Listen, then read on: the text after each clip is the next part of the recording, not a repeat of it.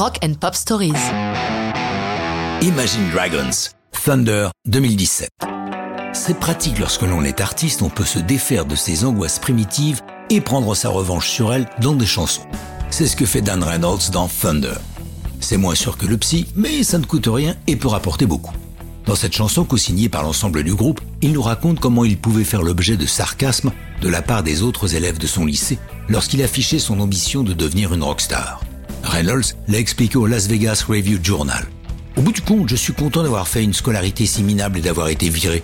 C'est ce qu'exprime Thunder. Je suis heureux car tout ça m'a amené là où je suis. Cette angoisse m'a permis de m'exprimer dans mon art. Dans le deuxième couplet de la chanson, il raconte comme la situation s'est retournée à son avantage. No, I'm smiling from the stage while you were clapping in the nosebleeds. Et toc. Thunder est coproduite par le groupe et Alex Dakid, plus connu pour son travail aux côtés de Rihanna et d'Eminem. Ce n'est pas la première fois qu'il travaille avec eux, avec les petits gars de Las Vegas. Il était déjà aux manettes pour trois autres chansons, dont le hit Radioactive. Pour la vidéo de Thunder, le groupe souhaite tourner à Dubaï, l'architecture délirante de la ville s'accordant bien à leur souhait de trouver un lieu où rencontrer des aliens puisse sembler presque normal. Derrière la caméra, Joseph Kahn, qui lui aussi est connu pour son travail avec Eminem, décidément. Quant aux aliens dont il est question, on peut dire que ces êtres sont incroyablement souples et dansent sacrément bien. Filmé en noir et blanc, le clip diffuse juste ce qu'il faut d'étrangeté pour nous accrocher. Lorsque la chanson est publiée en single, le 2 mai 2017, ceux qui connaissent bien le groupe se demandent si c'est un des trois enfants de Dan qui chante le mot Thunder de cette petite voix. Est-ce Arrow, Dia ou Coco?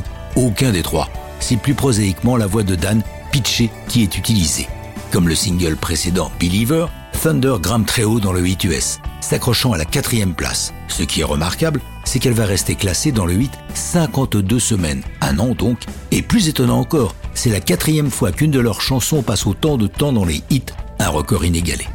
Les publicitaires vont raffoler de Thunder, qui sera utilisé pour une pub Jeep durant l'été 2017 et quelques mois plus tard pour la tablette Surface de Microsoft.